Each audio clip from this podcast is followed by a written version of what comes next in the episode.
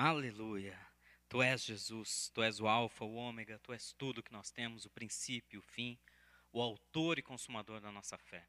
É por isso que nessa manhã nós te adoramos, Senhor Jesus. Tu és Jesus, aquele quem nos salvou, aquele quem glorificou a si mesmo, aquele que transformou as nossas vidas e de toda a humanidade. A ti nós rendemos a honra, a glória, o louvor, o poder que já é teu e toda adoração que nós podemos te entregar, Senhor. Por isso, fala conosco nessa manhã através da tua palavra, ministra nossos corações através deste ensino, deste estudo, e que teu Espírito Santo possa fluir entre nós e concluir aquela boa obra que o Senhor começou em nossas vidas. Nós lhe somos gratos nesta manhã, Senhor Jesus. Fica conosco, em nome do Senhor. Amém. Amém. Graças a Deus, meus queridos, nós já estamos na sexta semana, passou voando, né? Eu sei que alguns estão falando, não aguento mais ver a cara do Rogério, cadê o pastor Jairo pregando, o pastor Vanessa, o pastor Maurício, o Edinho, cadê os demais pregadores dessa igreja? Calma, gente, está acabando, aguente mais um pouquinho. Pode acontecer, inclusive, des, desta série culminar com o fim ah, das nossas portas fechadas. Então, deixa eu aproveitar e dar um aviso rápido aqui antes de nós começarmos a pregação. Uh, como alguns estão sabendo, estão acompanhando as notícias, uh, dia 9 de outubro é o dia em que o governo do estado fará reavaliação da situação epidemiológica. Então, o governo do estado tem é, emitido boletins toda sexta-feira né, sobre a condição epidemiológica de todo o estado, todas as cidades e regiões, e no dia 9 de outubro é dia deles reverem a condição epidemiológica de cada situação, de cada município, cada região. Existe, se continuar no ritmo que está indo, se continuar, então não depende de mim, não depende do governo, né, depende basicamente aí dos cuidados. É, e é falar, ah, depende de Deus. Olha, eu acho que depende mais da gente. Depende de cada um, do papel de cada um em não propagar essa pandemia. Dependendo dos novos índices que se apresentarem no dia 9 de outubro, da avaliação que for feita, nossa região, Barueri Santana de Parnaíba, poderá entrar na fase verde. Caso ela entre na fase verde, caso, então preste bem atenção, somente se, se e somente se, condição, entrar na fase verde, no dia 11 de outubro nós faremos o nosso primeiro culto presencial. Entrando na fase verde, voltaremos aos cultos presenciais, adotando um protocolo mais rígido, o protocolo ainda da amarela.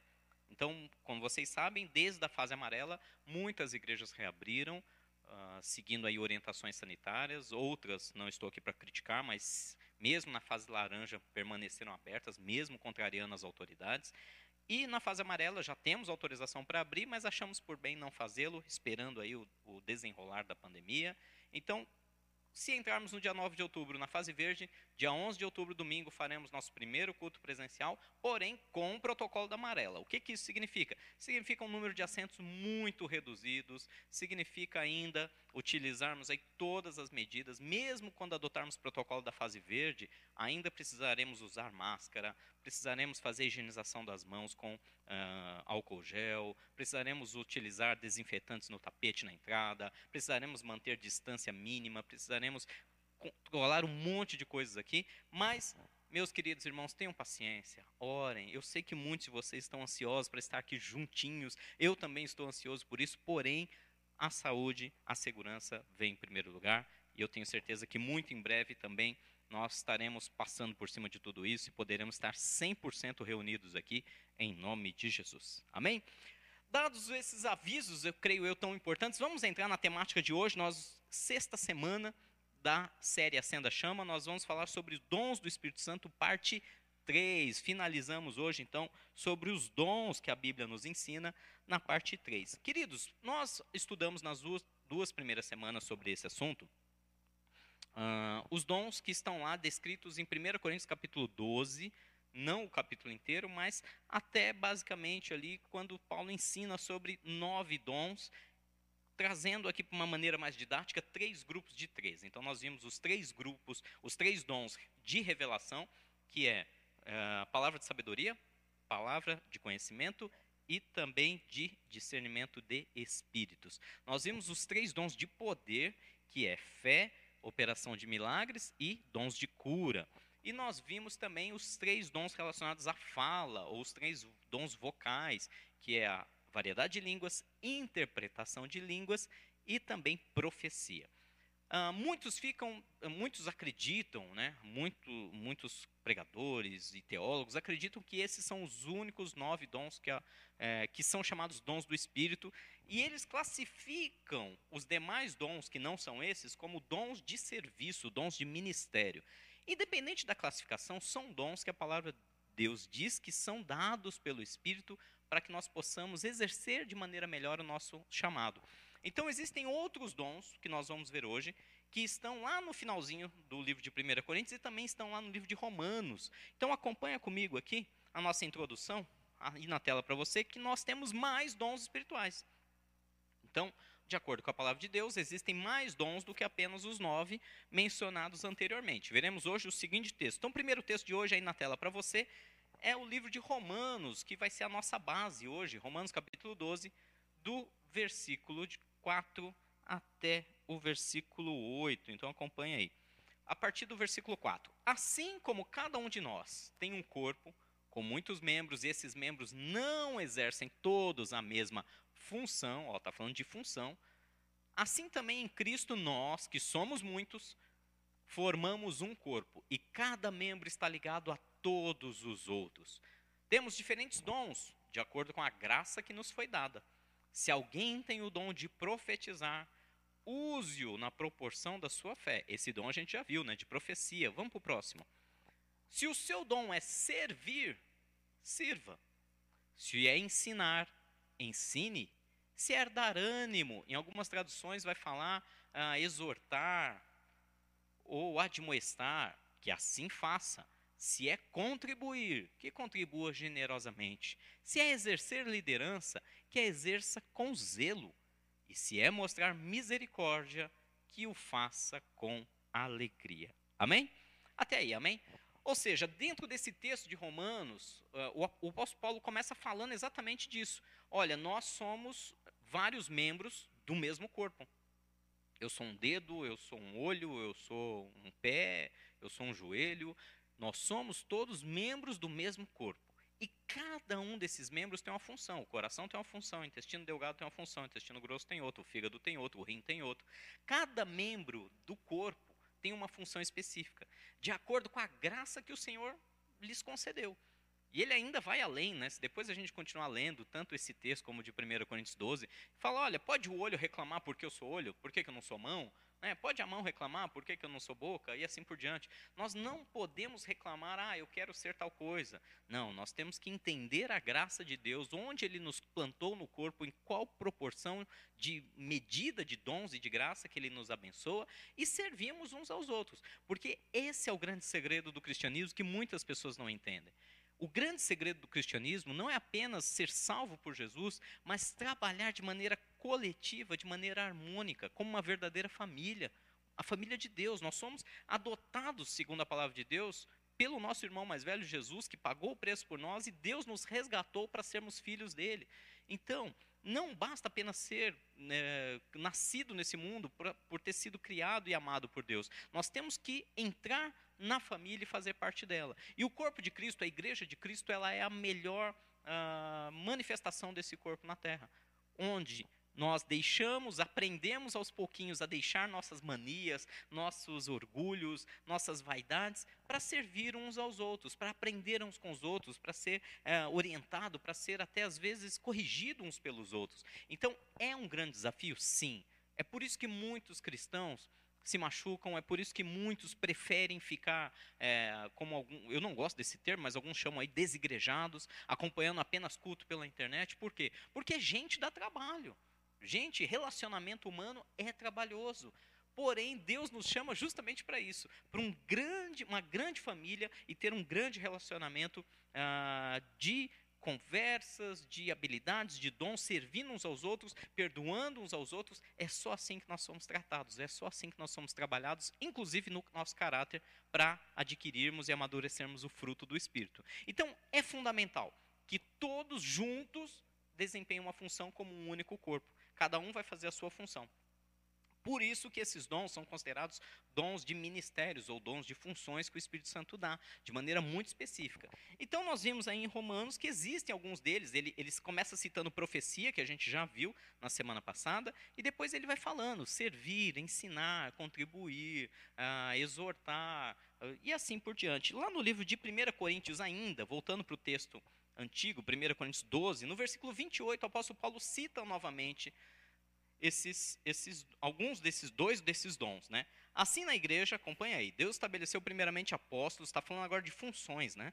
Em segundo lugar, profetas, em terceiro lugar, mestres, depois os que realizam milagres, lembra do dom de milagres, de operação de milagres, a gente viu semana passada, os que têm dom de curar, também vimos semana passada, os que têm dom de prestar ajuda, opa, parece que é um dom diferente, então aqui começamos já a diferenciar. E os que têm dons de administração, e os que falam em diversas línguas. Então aqui nós já vimos dom de línguas, já vimos dom de cura, já vimos dom de milagres. O que chama atenção nesse texto, nós temos duas novidades que são os dons de prestar, dons de administração e dom de prestar ajuda. Porém, se você pegar a palavra original desse texto, por exemplo, o dom de administração. A palavra original desse texto quer dizer, é, se você traduzir ao pé da letra, seria o comandante de um navio. Então, não é apenas administrar. Ele foi traduzido para o português como administração, na nova versão internacional, mas a palavra original significa comandante de um navio. Uma espécie de supervisor, uma espécie de uh, aquele que dirige, aquele que governa. Então, muitos vão chamar esse dom como dom de governo, que é o mesmo dom que a gente acabou de ver lá em Romanos 12, que é o dom de exercer liderança, governar. Não se fala, o dom, lembre-se, o dom é para ser usado na igreja. Então, ah, eu tenho um dom de liderança, por isso que eu sou, eu sou líder lá na minha empresa. Não, não tem nada a ver. O, o, o, dom de governo ou de exercer liderança ou de administração ele é feito ele é doado por Deus por Deus para que isso possa ser exercido dentro da igreja dentro do corpo de Cristo exclusivamente. Amém? Nós vamos ver cada um aqui. Então, esses dois que parecem novos, na verdade, já foram citados lá em Romanos 12, que a gente acabou de ver. Então, vamos dissecar um pouquinho melhor esse texto. Vamos começar ah, pelo dom de serviço. Volta, volta um slide, por favor. Na verdade, volta a dois deles, se possível. Romanos, Romanos 12. Isso, aí, ó. Vamos, vamos nos concentrar aqui, ó. Romanos 12, versículo 7 e 8, está aí na tela para você. Se o seu dom é servir, então nós temos um dom de serviço. Depois fala, se é ensinar, um outro dom de ensino. Esse seria o segundo. Se é dar ânimo, dependendo da tua tradução, está exortar ou admoestar. Então é o dom da exortação, terceiro dom. Se é contribuir, o dom da contribuição ou da generosidade, quarto dom. Se exercer liderança, também chamado de dom de governo ou de administração, quinto dom que nós vamos ver hoje. E se é mostrar misericórdia, que é o mesmo dom que a gente acabou de ler em 1 Coríntios 12, no finalzinho, no 28, que fala de prestar ajuda ou socorrer, dom de socorro, dom de misericórdia, dom da ajuda, a mesma tradução da palavra original. Então, estão aí os seis dons que nós vamos ver hoje, começando então pelo dom de serviço. Agora sim, pode passar para 1 Coríntios e o próximo. Aí, dom de serviço. O dom de serviço ele está intimamente relacionado a um coração humilde e amoroso. Deus derrama uma porção extra sobre aqueles que se dispõem a apoiar os ministérios dos seus demais irmãos, fazendo aquilo que for necessário. A palavra original está ligada ao grego diaconia e, no sentido literal, de ministrar, apoiar, zelar. No início da igreja primitiva, alguns irmãos foram separados para distribuir os alimentos e zelar pela organização do culto.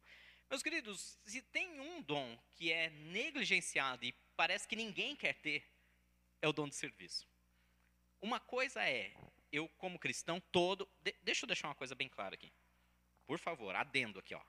Vamos abrir um, uma, uma janela e uma explicação todo e qualquer dom, todo e qualquer dom, seja ele qual for, sejam os nove que nós já vimos, sejam esses seis relacionados ao ministério, ao serviço, todos os dons, eles são uma capacitação sobrenatural para se fazer algo.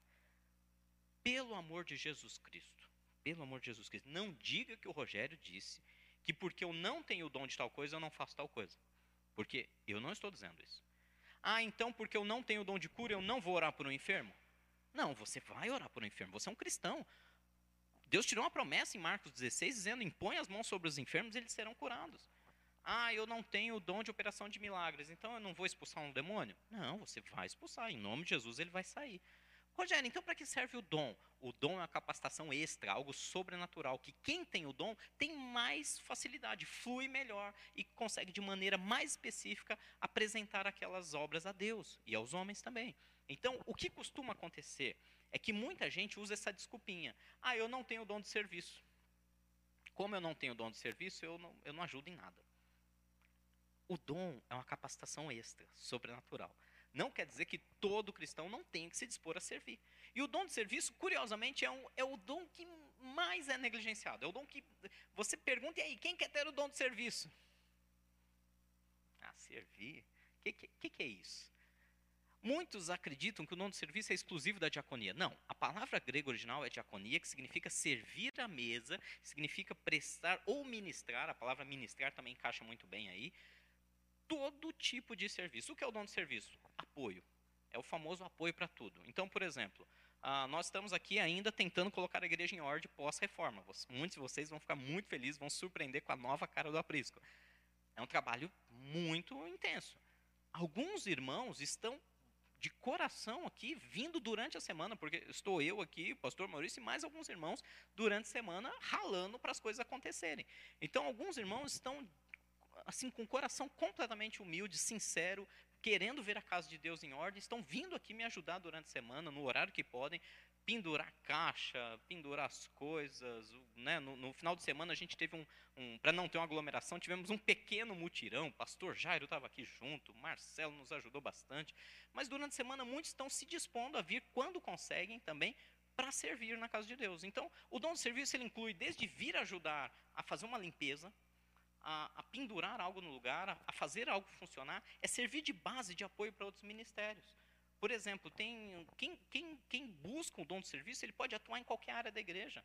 Ele pode ser um ajudador no ministério infantil, pode ser um ajudador na, na transmissão, na parte online, na, na questão do som, ele pode ser um ajudador na diaconia, no infantil, na pregação, onde quer que seja. O dom do serviço a pessoa literalmente tem um prazer, uma alegria fora de série em poder ajudar e falar: olha, tá vendo aquele tijolinho? Eu, eu participei disso. Não para glória própria, e aí é um grande detalhe. O dom de serviço ele nunca vai estar atrelado a, a, a vaidade, nunca vai estar atrelado a perfeccionismo. Ah, não, eu sou perfeccionista, por isso que eu gosto de ajudar, porque eu quero ver as coisas perfeitas. Não. O dom de serviço é espontâneo, é de um coração humilde e de um coração amoroso que quer ver a coisa funcionando. Então, mais ou menos assim, onde precisa de ajuda? É aqui, é na diaconia, eu estou lá para ajudar. É no infantil, eu estou lá. É no louvor, eu estou lá. É na proclamação do evangelho, eu estou lá. É na transmissão, é na parte de audiovisual, eu estou lá. O dom do serviço é fundamental. Nenhuma igreja funciona sem um dom do serviço. E daí vem o termo diaconia, que é claro, aqueles que fazem parte da diaconia acabam se envolvendo muito mais. Então, se você é da diaconia e ainda fica na dúvida, será que eu tenho dom de serviço? Só, de, só quem tem o dom de serviço pode trabalhar na diaconia? Não, qualquer irmão que esteja disposto a servir. Mas se você buscar o dom específico do serviço, qualquer coisa que você fizer na casa de Deus vai te dar um prazer, uma alegria. Meus queridos, deixa eu falar algo aqui muito, muito rasgado. Eu, eu já trabalhei com irmãos, os quais eu amo de todo o meu coração, mas que eles não tinham prazer em trabalhar na diaconia não tinham prazer. Você percebe porque é, é, tem coisa pior que você chegar na igreja e dar de cara com um diácono de cara feia. Um diácono emburrado, que está ali, sabe, reclamando de tudo. Ah, oh, o irmão reclamou disso, o irmão reclamou daquilo. Ah, não, eu não gostei porque eu coloquei a cadeira aqui, o outro tirou. Então, isso, na verdade, são pessoas perfeccionistas que querem fazer a coisa, querem manter a ordem do jeito dela, a todo custo, como um xerife da igreja. Isso não é ser diaconia. Diaconia é amor, diaconia é compaixão, é servir os seus irmãos. Se os seus irmãos precisam de uma atenção especial, você dá uma atenção especial.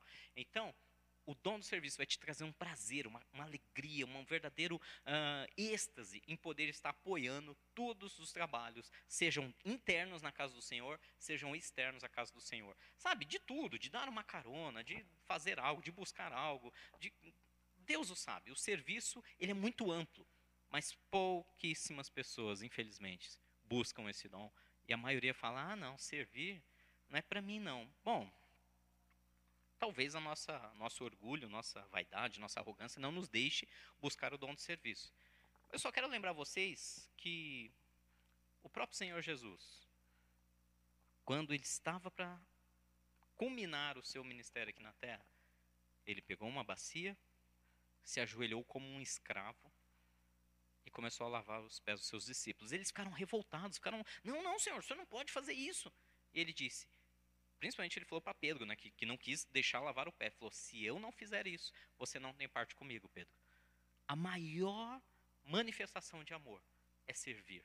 Então, que nós possamos buscar esse dom também e possamos nos alegrar em dar suporte e apoio em qualquer ministério, em qualquer local onde o Senhor nos chamar. Amém? Vamos lá no livro de Atos, capítulo 6.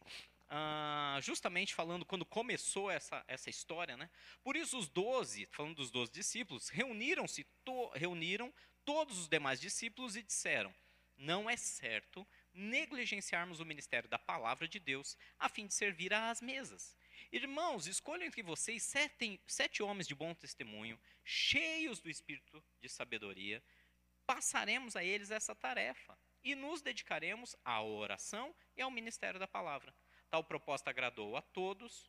Então escolheram Estevão, homem cheio de fé e do Espírito Santo, além de Filipe, Prócoro, Nicanor, Timon, Pármenas e Nicolau, um convertido ao judaísmo proveniente de Antioquia. Ou seja, Uh, os doze apóstolos, juntamente com os demais discípulos de Jesus naquela época, uh, eles estavam recebendo reclamações de alguns grupos que aqueles grupos não estavam recebendo a sua porção de alimento. Então, eles viviam numa grande comunidade, uma grande comunidade mesmo. Então, eles dividiam seus bens, a comida era dividida igualmente entre todas, mas algumas, algumas partes dessa comunidade passaram a ser, algumas viúvas principalmente, estavam sendo negligenciadas. Eles não estavam dando conta de organizar isso. E eles mesmos faziam essa distribuição de alimentos. Até o ponto que falou: olha, não está dando certo, nós estamos recebendo reclamações. E aí eles entenderam isso. Olha, não dá, não dá para a gente fazer duas coisas ao mesmo tempo. Não dá para cobrar o escanteio, ir lá e cabecear e fazer o gol.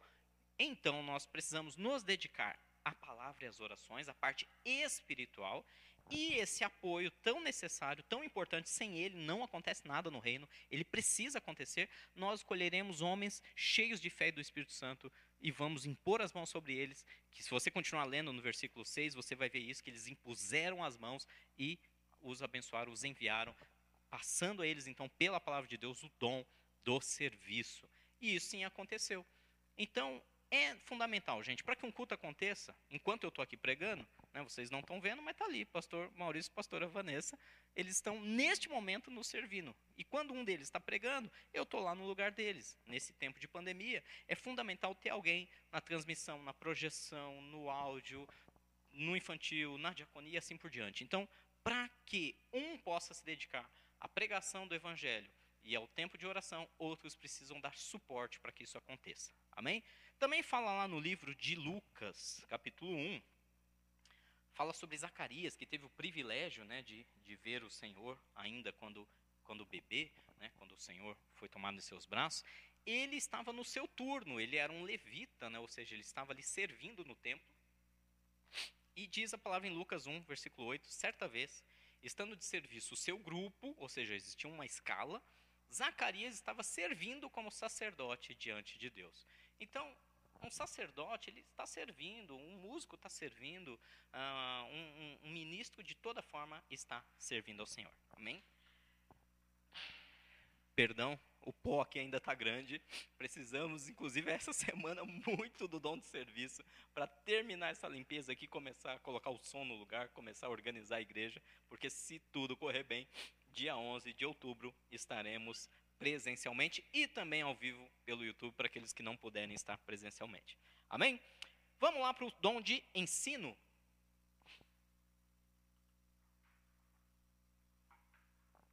Aleluia. O dom de ensino, acompanha comigo aí na tela, por gentileza. De acordo com a Bíblia, possuir habilidades didáticas não é o mesmo que ter o dom de ensino. Lembre-se que todo dom traz consigo uma capacitação sobrenatural. fazendo com que até mesmo pessoas desprovidas de escolaridade, mas possuidoras do dom, possam ser excelentes mestres da palavra de Deus. O inverso também é verdadeiro. Nem todo professor consegue exercer a excelência da sua didática no reino de Deus sem a devida capacitação do alto. Amém? O que é o dom de ensino? O dom de ensino é justamente uma capacitação sobrenatural, todo dom é sobrenatural, que possibilita alguém de trazer à luz a palavra de Deus de uma maneira compreensível, de uma maneira, como, às vezes, onde ninguém estava enxergando. Então, Lógico, não são revelações humanas, não são coisas da cabeça, mas são coisas dadas pelo Espírito Santo para que possa trazer entendimento para todo o corpo. Lembrem, eu vou bater sempre nessa tecla: o dom é para ser usado na igreja. Quando eu falo na igreja, não é no templo físico. Pelo amor de Deus, tirem esse conceito de que igreja é templo. Eu acredito que essa pandemia, de uma vez por todas, provou para vocês né, que ah, igreja não é templo. Igreja se trata de conjunto de pessoas. Então, nós podemos estar reunidos pelo Skype, pelo Zoom, nós podemos estar longe, mas isso é igreja, o corpo de Cristo é igreja. Então, todo dom é para trazer uma capacitação sobrenatural para ser usado no corpo de Cristo, seja ele dentro do templo ou fora do templo. Amém? Então, é muito importante a gente entender isso, que, ah, eu sou um professor lá fora, eu dou aula numa escola, numa faculdade, não importa. Automaticamente eu tenho o dom de ensino? Não. Não. Porque o, o, reino de Deus ele trabalha numa, numa, dinâmica diferente do mundo real, do mundo físico. Né? O mundo espiritual, que é mais real, vamos dizer assim, do que o mundo físico, ele tem uma dinâmica própria. Então, você ser um mestre dentro da palavra de Deus, você ter essa graça de Deus para transmitir os conhecimentos eternos, não é a mesma coisa que eu estudar muito um assunto, eu ser mestre e doutor em determinado assunto lá fora e transmitir aquele conhecimento. Existe uma diferença. Ah, mas quem já tem uma habilidade natural tem uma tendência ao dom? Pode até ser que tenha. Pode até ser que se eu pegar essa minha habilidade lá fora e trouxer ela para o reino de Deus, Deus me capacite de maneira sobrenatural e me traga então o dom do ensino. Mas a maior prova de que o dom é completamente sobrenatural, e isso acontece muitas vezes, eu vi isso várias vezes, gente. Pessoas que, que, que eram, não eram sequer alfabetizadas, mas que quando abriam a palavra de Deus, falam, mesmo, como que a pessoa lê? Ela não é alfabetizada. É um, algo muito sobrenatural. A pessoa às vezes tinha lá, sei lá, a primeira, segunda série primária, né, que agora é ensino básico, fundamental, e, e, e ela conseguia trazer explicações à luz da palavra de Deus que você fala, uau, da onde saiu isso? Então, é um dom de ensino. O contrário, eu já vi acontecer muito. Grandes palestrantes, professores fenomenais aí fora, que quando vêm para o evangelho, leem e falam, não estou entendendo. sequer entendem, quanto mais trazem a explicação à luz. Então, é um dom, é algo sobrenatural e realmente serve para quê? Serve para ensinar a igreja, para mostrar o caminho para a igreja. Olha, é assim que Deus está fazendo. Amém? Então, olha o que está lá em Lucas, capítulo 4, o maior exemplo de mestre, a gente não pode ter nenhum outro senão o próprio Senhor Jesus. Ele, ele ensinava de uma maneira que as multidões se maravilhavam do seu ensino, é o que diz a Bíblia. Lembrem-se de uma coisa, deixa eu chamar a atenção para um ponto aqui, volta aqui para mim. Não esqueçam o seguinte: Jesus aqui na terra, ele era 100% homem e 100% Deus. Porém, ele fez uma escolha. Ele, ao vir para essa terra, para esse mundo, ele escolheu abrir mão das suas características divinas. Quais eram? Onisciência, saber todas as coisas, onipotência, ter o poder para fazer qualquer coisa, e também a onipresença, estar em todos os lugares ao mesmo tempo. Quando Jesus, lá na glória, abriu mão desses três atributos que o fazem 100% divino, veio a esse mundo, ele continuava sendo Deus, porém desprovido dessas características. Ele é como se ele tirasse uma capa, uma túnica, uma jaqueta e falou: oh, "Isso aqui é minha jaqueta de poder, está aqui. Eu estou deixando de ser onipotente. Essa aqui é minha minha luva de onipresença. Então eu vou deixar ela aqui no céu, eu vou deixar de estar em todo lugar ao mesmo tempo. Ah, isso aqui são os meus sapatos da onisciência. Eu sei tudo, então eu vou deixar eles aqui no céu. Não vou saber tudo, vou saber só aquilo que chega até mim. E ele veio como homem. Quando ele veio como homem, ao ser ungido pelo Espírito Santo, ao receber o batismo pelo Espírito Santo, ao Espírito Santo vir habitar nele e o capacitar, daí surgiram todos os dons. Então, tudo que nós estamos estudando, gente, eu estou trazendo textos aqui, mas é, é, é, porque não dá tempo. Eu poderia trazer todos esses textos só falando de Jesus. Jesus tinha todos os dons, literalmente, do Espírito Santo, e um deles era o de ensino. Ele foi sem dúvida. Você pode perguntar para qualquer pedagogo, qualquer pessoa que entenda didática. a didática de Jesus era fora do comum. Ah, mas ele era Deus. Sim, mas ele era Deus e aqui era homem. E ele só tinha uma didática sobrenatural porque ele fluía no dom do ensino. Entendam isso, assim como ele fluía no dom de cura, fluía no dom de operação de milagres, fluía no dom de todos os dons que eram manifestos. Então, vamos lá em Lucas 4, Lucas 4, versículo 14.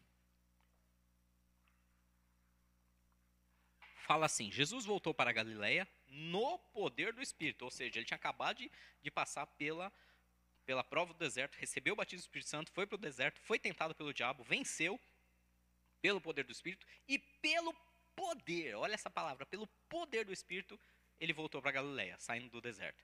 E por toda aquela região se espalhou a sua fama. Ensinava nas sinagogas e todos o elogiavam. Então, no poder do Espírito, no dom de ensino, ele fluía e todos ficavam admirados. Todos o elogiavam, falavam, olha, realmente ele ensina como quem tem autoridade, não como os, os escribas e fariseus. Olha também lá no livro de 1 Timóteo.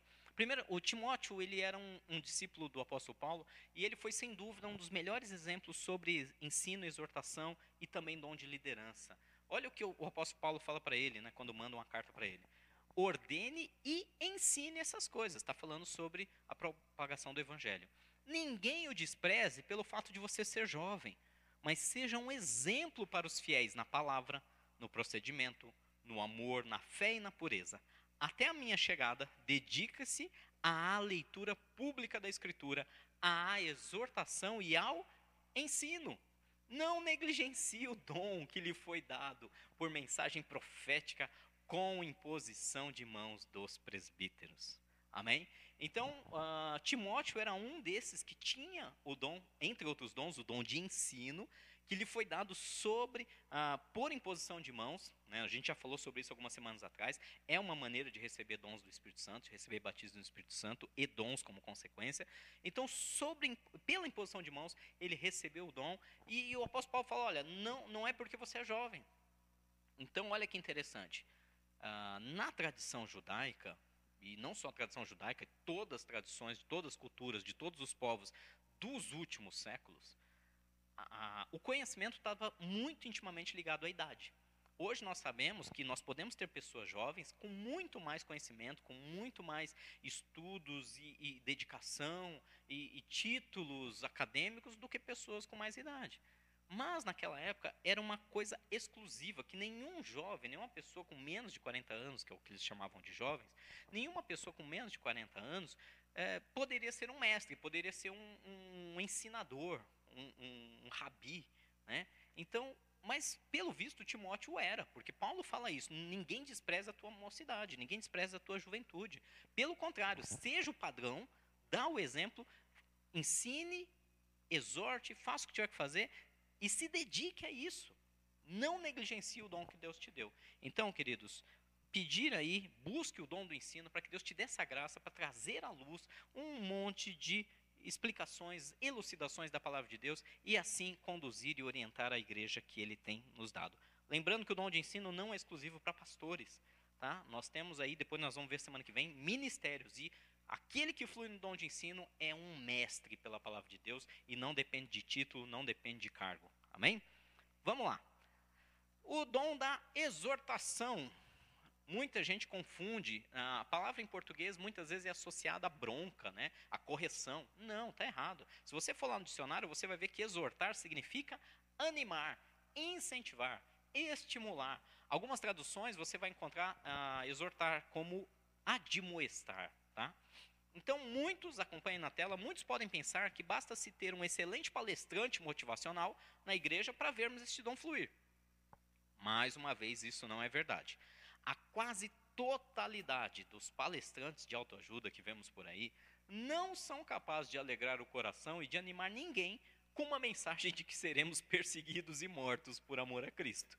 Esta é uma obra que somente o Espírito Santo pode fazer em nossos corações e, muitas vezes, se utiliza para isso de alguém com dom da exortação. Meus queridos, exortar significa animar, dar ânimo, incentivar, estimular, admoestar, encorajar. E aí eu te desafio a pegar um excelente palestrante de autoajuda e falar: Alegre-se no Senhor, porque você vai ser perseguido e morto por causa do Evangelho. É meio difícil. Volto a dizer: o dom é a capacitação sobrenatural para edificar a igreja, glorificar a Cristo e edificar a igreja. Ou seja, como nós conseguimos, se não pelo poder do Espírito Santo, animar alguém a dizer: olha, a coisa vai piorar para o teu lado. Vamos dar um exemplo bem curtinho aqui, bem rápido. Muita gente está falando, puxa, que ano terrível, que ano terrível. Tá, então vamos lá. Segundo a palavra de Deus, segundo a palavra de Deus, não é o que o Rogério pensa, ou acha, ou gosta. Segundo a palavra de Deus, vai piorar. É o que? É bíblico. A Bíblia diz que o mundo vai entrar em densas trevas. A coisa vai piorar. As guerras vão aumentar, as pestes vão aumentar, os terremotos, os desastres naturais vão aumentar.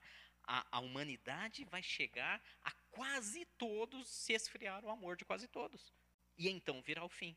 Ou seja, para que Cristo se manifeste, para que nós venhamos viver a nossa plena glória em eternidade, a coisa vai ladeira abaixo ainda. Ai, Rogério, que notícia terrível. Sim, isso é uma notícia terrível se nós olharmos pela ótica humana. E aí é onde nenhum palestrante motivacional consegue te deixar feliz com a notícia dessa. A diferença é que o Espírito Santo te diz: ah, o Espírito e a noiva dizem: Vem, Senhor Jesus, Maranata, vem, Senhor Jesus, que é o que está lá em Apocalipse. Enquanto o mundo vai ladeira abaixo, nós vamos subir aos céus e nos encontrar com o nosso noivo, com o Senhor Jesus Cristo. E ali seremos glorificados, teremos um corpo transformado e viveremos eternamente diante dele, glorificando o seu nome. Então, gente, é mais ou menos assim: puxa, o, o navio vai afundar, o navio vai afundar. Porém, não entre em pânico, porque tem um helicóptero vindo resgatar você e te levar para o alto. Então não há o que temer, pelo contrário. Se nós pararmos para pensar, a nosso maior anseio, o nosso espírito anela pela presença pessoal, íntima e presencial do próprio Cristo, não apenas de maneira espiritual, mas de maneira eh, também física. Esse dia vai chegar. E aí não é um animador de torcida, não é um animador de, é, de palco que vai conseguir te animar. Quando você exorta o seu irmão a permanecer firme, quando o seu irmão está passando por uma enfermidade, quando você está passando por um momento financeiro difícil e vem alguém com um dom de exortação e consegue, pela palavra de Deus, te animar e falar: Nós vamos passar por isso junto porque o Senhor está conosco. Não é só dar uma palavra de ânimo. Uma palavra de ânimo, volta a dizer, todo cristão deve e tem que dar. E pode dar uma palavra de ânimo. O dom da exortação vai além. É aquela palavra que entra e fala: Uau, é isso, eu vou fazer diferença. Eu vou seguir no propósito de Deus, custe o que custar, porque eu sei que o preço que eu vou, que eu vou pagar pode ser alto, mas a coroa de glória vai ser muito melhor. Então, o dom da exortação ele vem justamente para te levar a um novo nível de comprometimento mais fundo com a verdade de Deus. Olha o que diz lá em 1 Tessalonicenses, capítulo 5, versículo 11.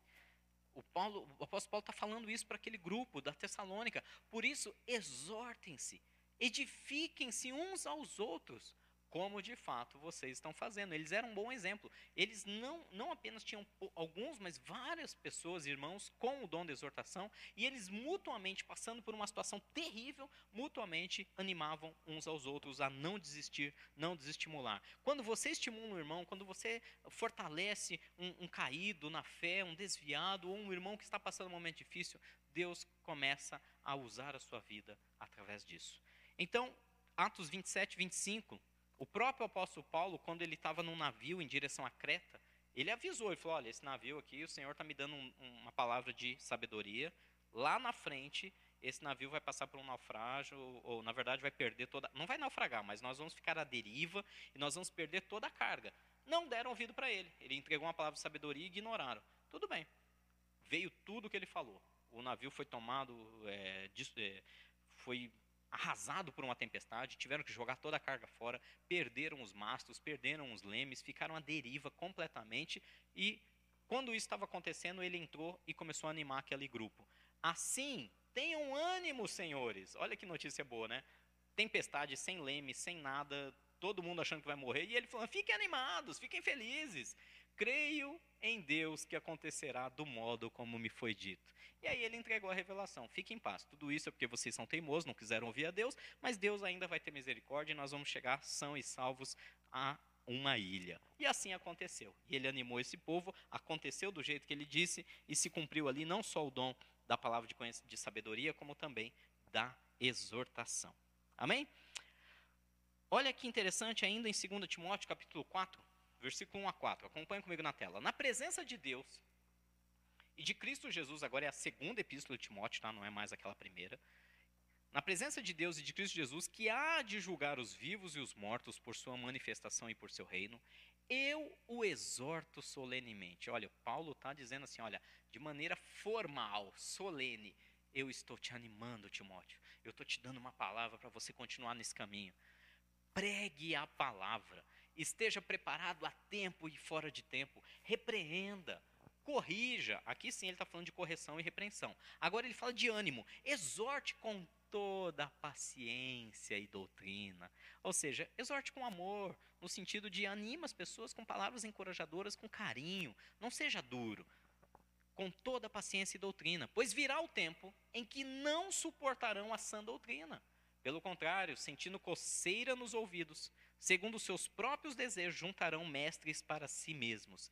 Eles se recusarão a dar ouvidos à verdade, voltando-se para os mitos. Ou seja, Paulo fala, Timóteo, a coisa vai ficar complicada, muitos vão ah, sentir coceira nos ouvidos. Eu acho muito interessante essa alegoria que ele usa, dizendo, olha, eles, eles quando ouvir a verdade vai incomodar, e eles vão querer dar ouvido somente àquilo que lhe interessa, seus próprios desejos.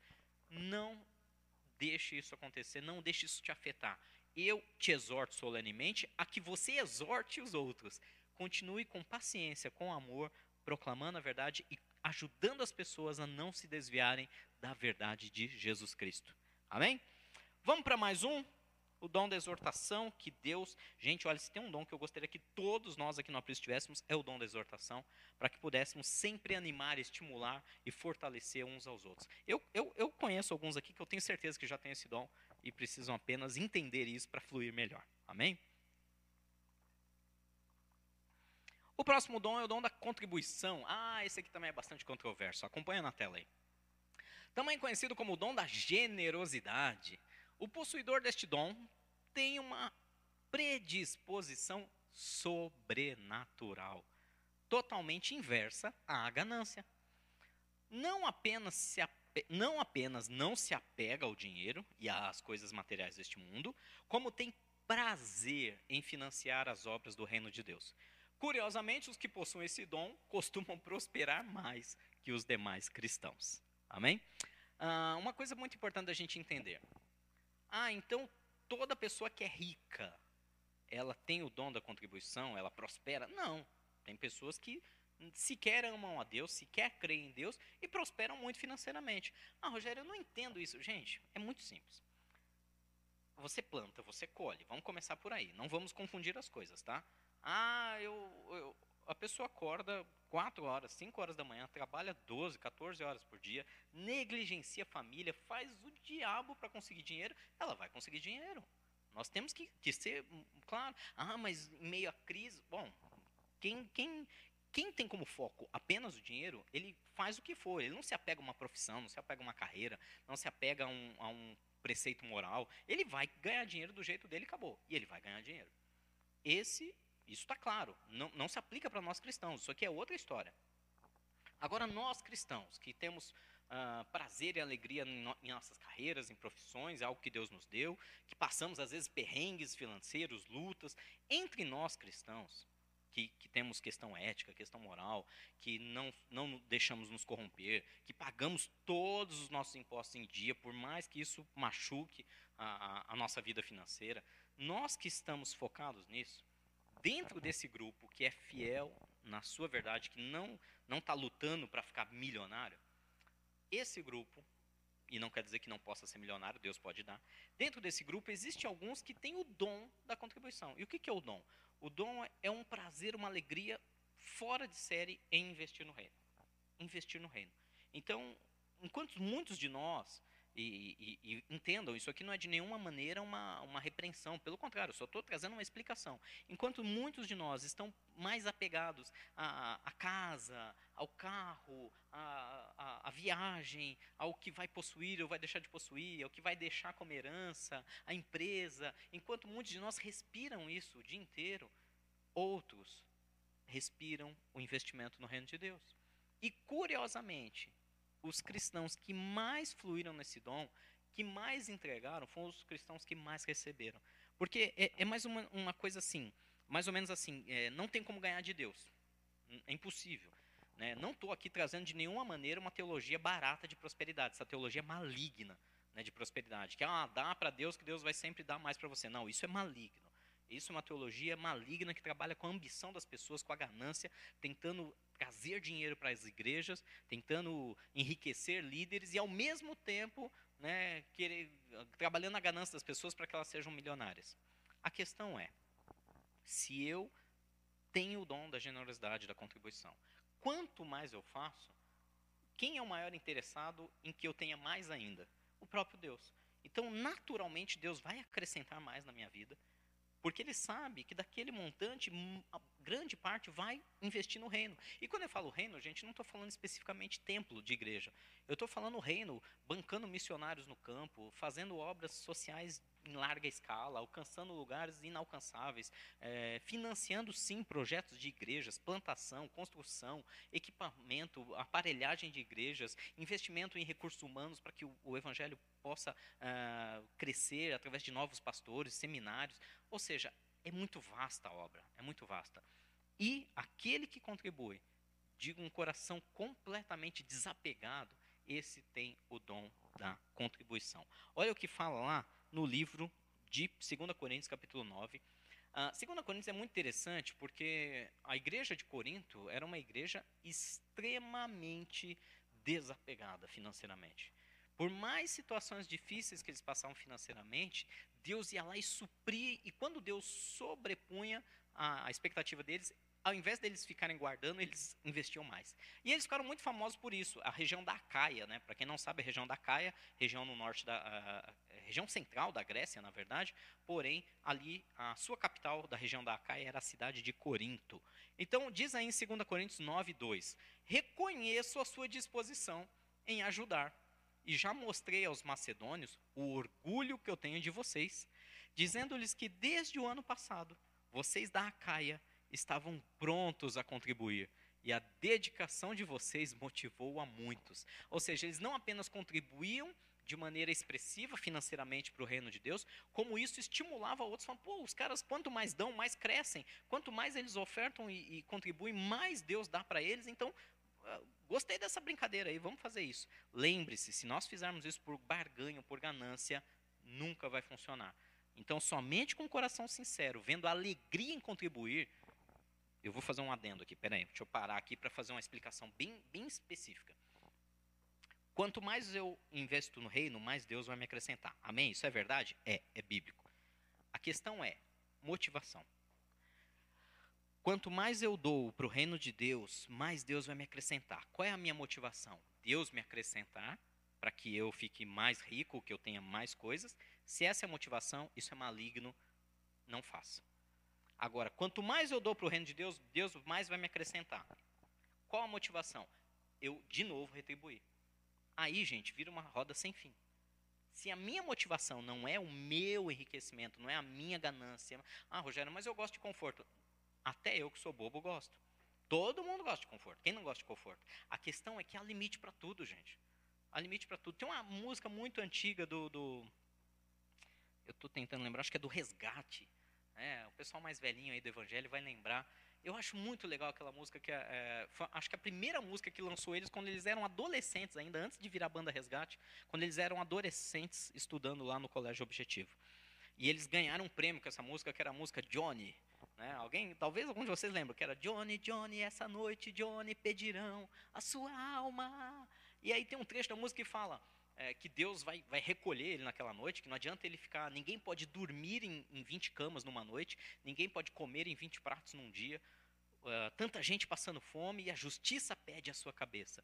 O que, que essa música fala? Fala de um trecho onde Jesus explica sobre isso mesmo lá no livro de Mateus. Fala, não adianta você acumular riquezas, Mateus 6, né?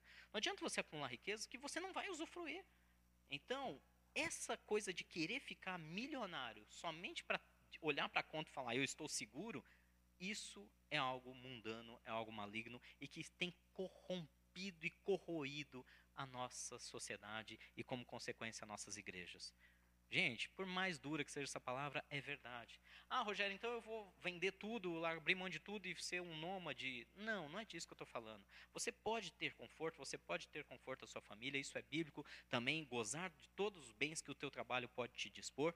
Porém, nós precisamos entender que o reino de Deus também é uma prioridade. Tem pessoas morrendo, tem pessoas passando fome, tem situações terríveis acontecendo aí e nós podemos fazer mais. Nós sempre podemos fazer mais. Então, voltando àquela minha explicação, meu adendo.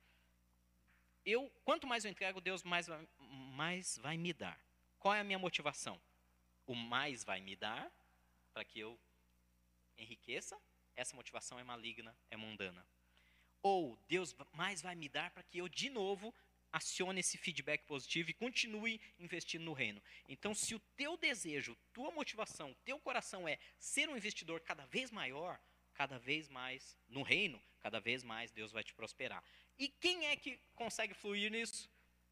Quer ser assim? Peça a Deus o dom da contribuição. O pessoal da Acaia de Corinto era assim. E ainda fala aí, volta aí na tela, 2 Coríntios, o segundo versículo ali embaixo, ainda nesse capítulo, mas lá no finzinho. Paulo agradece a Deus por um dom que é indescritível. Graças a Deus por seu dom indescritível. Está falando ainda com essa turma, dizendo: olha, as suas contribuições abençoaram tanto o reino de Deus, que olha, eu dou graças a Ele por esse dom que é indescritível. Gente, vamos ser transparentes. Vocês sabem que a gente lida aqui com dinheiro de uma maneira muito transparente, muito clara, muito rasgada. A gente fala mesmo que tem que falar. Igreja precisa do dinheiro? Claro. A igreja precisa fazer coisas e para isso tem que pagar contas. E nós precisamos do recurso. Agora, vamos fazer isso a qualquer custo para enriquecer bolso de alguém? Não. Tem que focar no alvo, tem que focar no reino de Deus, na proclamação do evangelho, preparação de novos líderes, de novos pastores, seminários, estrutura de ensino, estrutura para aqueles que mais precisam, uh, principalmente aqueles que perecem aí na nossa sociedade e em outras sociedades também. Ou seja, Paulo diz que esse dom é indescritível. Quem tem o dom da gratidão, da generosidade, da contribuição, é realmente uma bênção que faz a igreja ir para outros níveis. Eu, sim, sem nenhuma hipocrisia, estou orando. Deus, dá esse dom para alguns irmãos aqui e fazem eles subirem estratosfericamente falando em padrões de vida social e financeira, de tal maneira que eles fiquem tão felizes que possam investir mais e mais no teu reino aquilo que Deus tem falado ao meu coração com relação a Prisco e aquilo que nós temos que fazer aqui na nossa região, como igreja local, vamos precisar de muito recurso financeiro. E para isso, eu oro para que Deus entregue esse dom na mão de vocês e vocês cresçam mais do que imaginam. Amém? Vamos lá para o próximo dom. Finalmente nós chegamos aqui ah, perdão, tinha mais um versículo aqui ainda. Ah, tá. Lembra que eu falei que o pessoal da Acaia, os coríntios, eram tão famosos por isso? Lá na epístola para Romanos, falando para a igreja de Roma, Paulo cita eles, olha. Romanos 15, 26. Pois a Macedônia e a Acaia, Acaia, o povo lá de Corinto, tiveram a alegria de contribuir para os pobres dentre os santos de Jerusalém. Nessa época, a igreja de Jerusalém, a igreja da região da Judéia, estava passando por uma situação muito terrível a, igreja estava sendo perseguida, perseguida literalmente pelo Império Romano. Então eles estavam passando um tempo de escassez, eles não podiam trabalhar, eles estavam procurando, sendo procurados para ser mortos. Então eles, eles estavam sendo perseguidos e tiveram que deixar suas funções, suas carreiras, seus empregos, suas casas, e, e dependiam exclusivamente, nesse tempo de perseguição, da ajuda financeira que vinha de fora. E o apóstolo Paulo fala lá em Romanos, no capítulo 15, falando para a igreja de Roma, dizendo né, que tanto a Macedônia como a Caia, o povo lá de Corinto, contribuíram com todos os pobres, com todos aqueles que não tinham é, recursos, não tinham sustento financeiro próprio, lá da igreja de Jerusalém. Então, mais uma vez, eles sendo citados como exemplos, que os corintos sejam um exemplo aí financeiramente. Lembrando que eles eram exemplos nesse dom da contribuição, eles fluíam em todos os dons, e por isso que Paulo chegou lá em 1 Coríntios e deu uma dura, falou, ó, legal, vocês têm os dons, mas é, organize os dons aí, que vocês estão, o corpo está funcionando todo desordenado, e não esqueça que o amor é mais importante que tudo. Amém? Agora sim, vamos para o último dom de hoje, ou último não, penúltimo, né? Falando sobre o dom de liderança, o quinto dom do dia de hoje. Aí na tela, o dom da liderança, ou dom de governo, administração, governo ou administração, também não está relacionado com o perfil natural de líder, mas sim com uma capacitação sobrenatural. Lembre-se que a igreja de Cristo não é apenas mais uma instituição dentre tantas outras na terra, mas sim a maior expressão de testemunhos vivos do amor do Senhor por nós. Por melhores que sejam as habilidades de liderança de um pastor ou presbítero, se o dom sobrenatural de Deus não fluir na vida dele, certamente tomará decisões equivocadas, por melhor que sejam as suas intenções. Queridos, dois pontos importantíssimos sobre o dom de liderança, ou de governo, ou de administração. Dois pontos muito importantes. Primeiro, a igreja não é uma instituição como qualquer outra. Apesar de nós sermos obrigados a seguir leis humanas, ter aqui no Brasil, por exemplo, temos que ter CNPJ, temos que prestar contas, temos que ter todas as licenças necessárias para funcionamento. Isso é, isso é justo, é lícito ter que acompanhar todas as obrigações do governo. Porém, por mais que ela seja classificada como uma instituição humanamente falando, o que a igreja faz, ela é outra coisa. Ela é uma instituição que está totalmente fora desse mundo que nós estamos inseridos fisicamente. Por quê? Porque ela trabalha com coisas sobrenaturais, ela fala de eternidade, ela fala coisas de além da vida que nós não compreendemos e que nós não vemos com nossos olhos físicos, a não ser que tenhamos dons aí de revelação. Baseado nisso, o modo de funcionamento de governo de uma igreja, por mais que tenha que ter um gestor, tenha que ter sim aí um, um diretor administrativo para fazer com que a parte humana da igreja tenha que funcionar bem, e aí entra também o dom de serviço, por mais que tenhamos isso, nós precisamos de, quando fala de liderança, de algo espiritual, algo sobrenatural. Vou dar um exemplo. Uh, um exemplo bem simples para vocês. Já que a gente estava falando de dinheiro, alguns tempos atrás, vocês se lembram, nós passamos uma situação financeira muito, muito grave aqui, muito dificultosa na igreja, bastante mesmo, e, e nós ficamos ali, né? Ah, vamos, vamos tomar uma decisão do que fazer baseado nisso. Então, questão do imóvel, que, que, é locado, que nós temos despesas. Então, a gente chegou a pensar, a cogitar mesmo, falar, olha, não tem o que fazer, vamos ter que entregar o imóvel, porque nós não temos como é, recurso para manter tudo isso funcionando. Quando isso aconteceu, algum tempo atrás, ah, se você pega um administrador humano, muito capacitado, e, e, nós ouvimos isso de administradores muito capacitados, irmãos e queridos da igreja, ele vai olhar as contas, as despesas, ele vai olhar as entradas e ele vai dizer: a conta não fecha, então precisamos tomar uma decisão. A decisão mais inteligente é entregar o imóvel. Simples assim. Aí vem né, o camarada que às vezes é chamado de doido, né, que flui ali nos dons da fé, vai orar e Deus fala: uh, amplia, vai crescer, compra mais cadeira. E aí você olha isso humanamente falando e fala: mas esse cara é maluco. Ele, ele, ele vai contrário, sim, ele vai contrário à lógica humana. Mas por quê? Porque ele sabe aquilo que Deus falou. Então, ah, mas não pode ser um devaneio do cara? Pode. Pode ser um devaneio do cara e todo mundo quebrar a cara. Pode. Por isso que a palavra de Deus diz que tem que ser provado aquele que atua no dom de liderança de governo.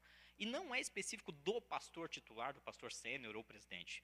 O dom de governo ele pode estar espalhado na igreja entre vários irmãos que vão trazer de Deus direções sobrenaturais e que vai fazer sentido, que vai dar liga. Por mais que ninguém entenda humanamente, Deus vai trazer uma direção e vai falar: olha, esse irmão tem um dom de governo porque ele está dando soluções apesar de não parecer óbvio, não parecer lógico, parece uma loucura o que ele está falando, mas resolveu o problema.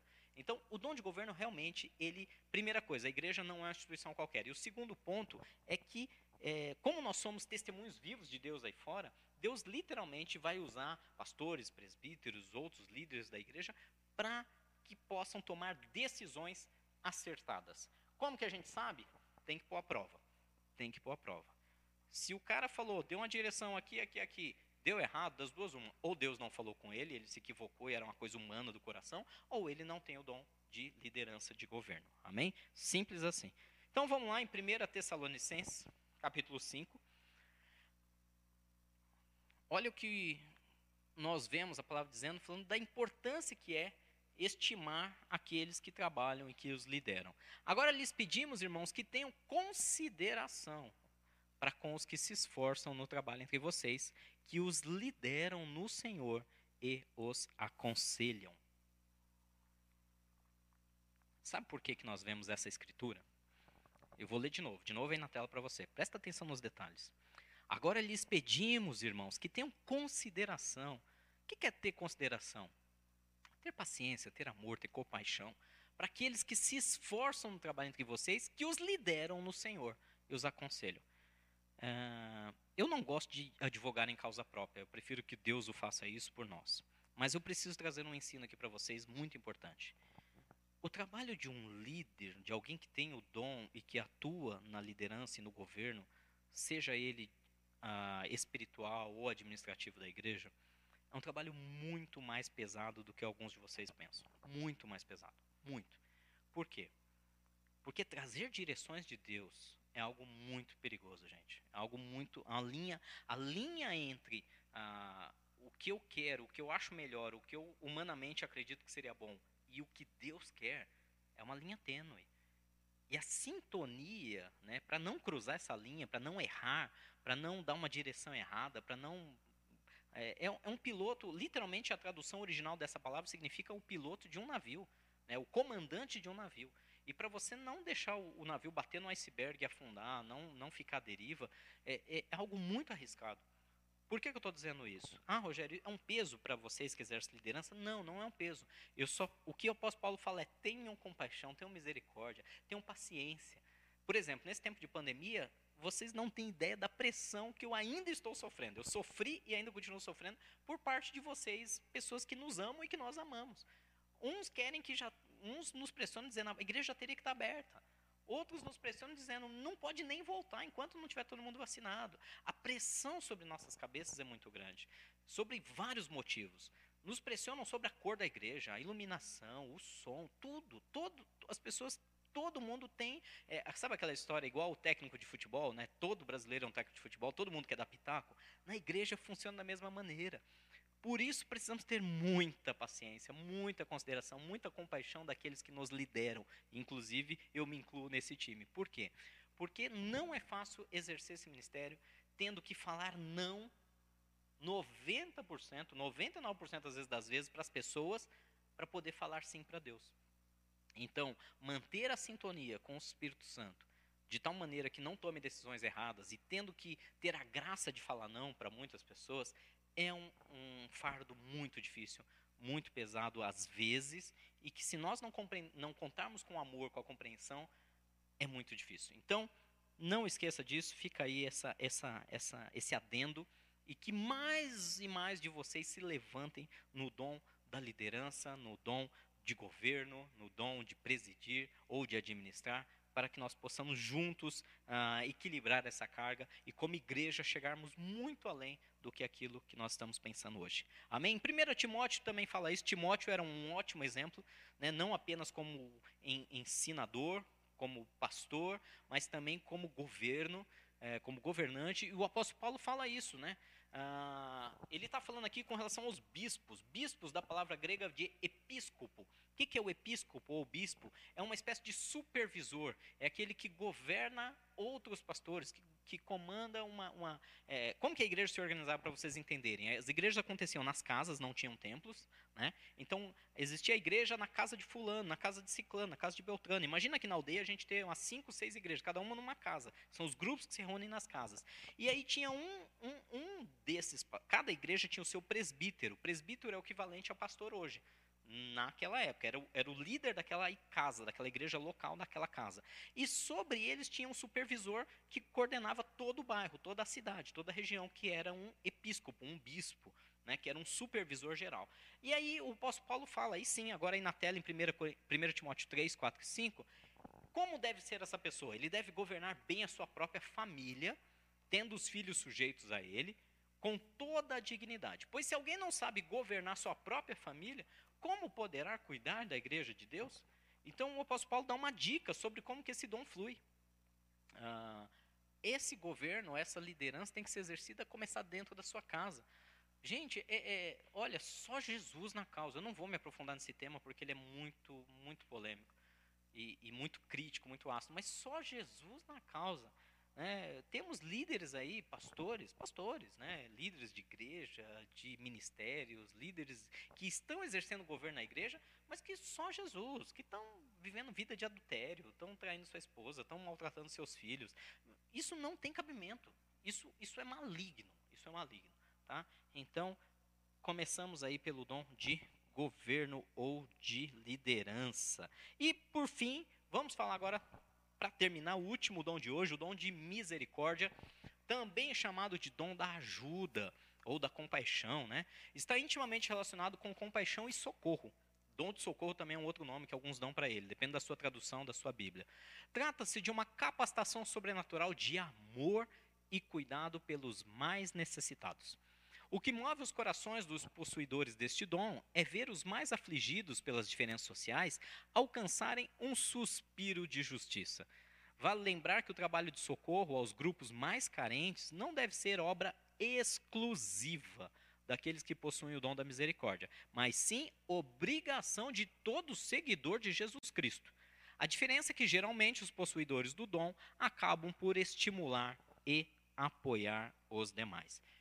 Gente, é muito simples. O dom de compaixão, de misericórdia, de socorro ou de ajuda, todas essas traduções são válidas, se move no coração daquele que quer ajudar o, o, mais oprimido, o mais carente, o necessitado, o pobre, o mendigo, o, o excluído por causa da, da adicção em, em, drogas, do álcool, uh, aqueles que, que são as minorias esse, essa compaixão se move de tal maneira que ele fala: eu preciso trazer um pouco de justiça para esse grupo que tem sido tão devastado pela nossa sociedade. Esse dom, volta a dizer, fazer obra social não pode, não deve. Gente, em nome de Jesus, não faça isso. Ah, eu não tenho esse dom.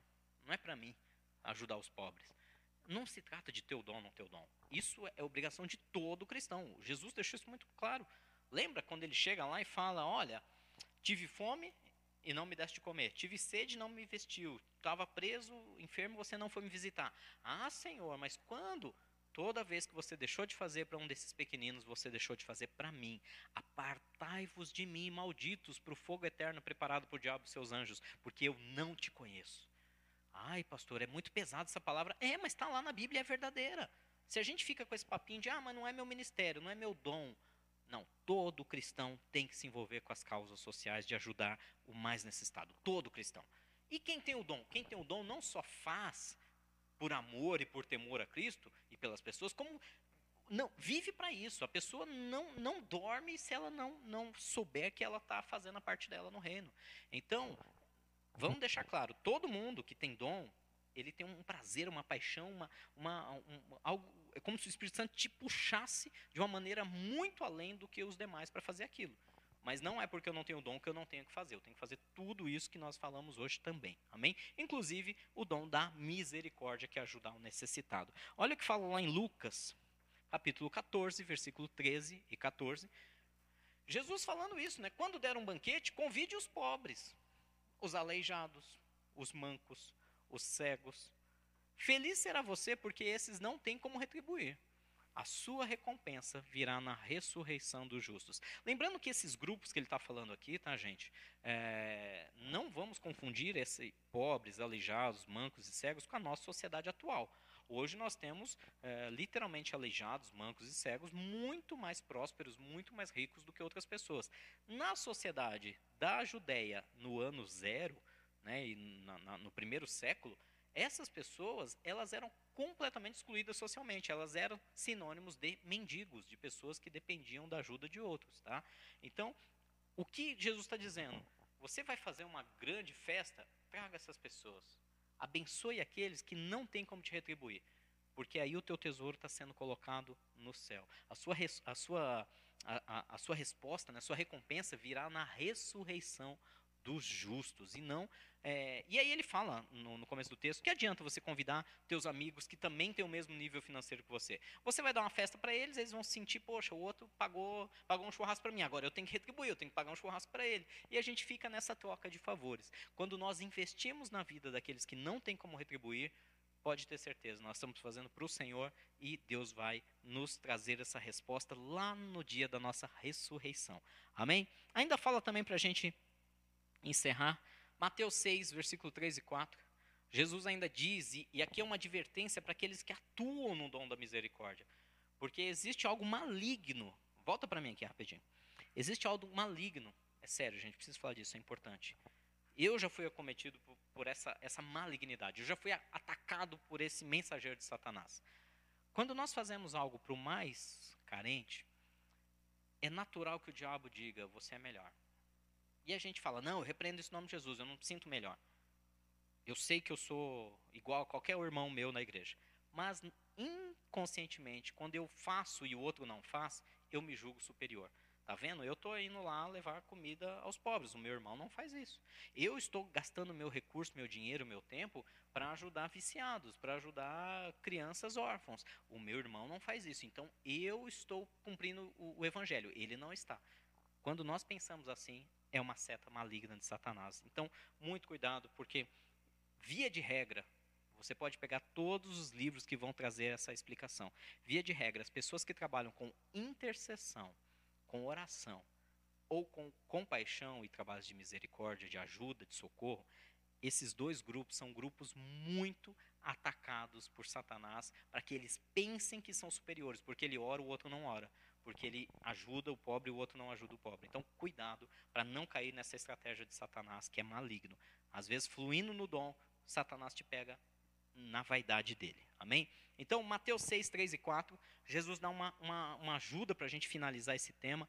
Mas quando você der esmola, quando você ajudar um pobre, né, que a sua mão esquerda não saiba o que está fazendo a direita, ou seja, não troca trombeta, não fica mostrando, olha, eu faço.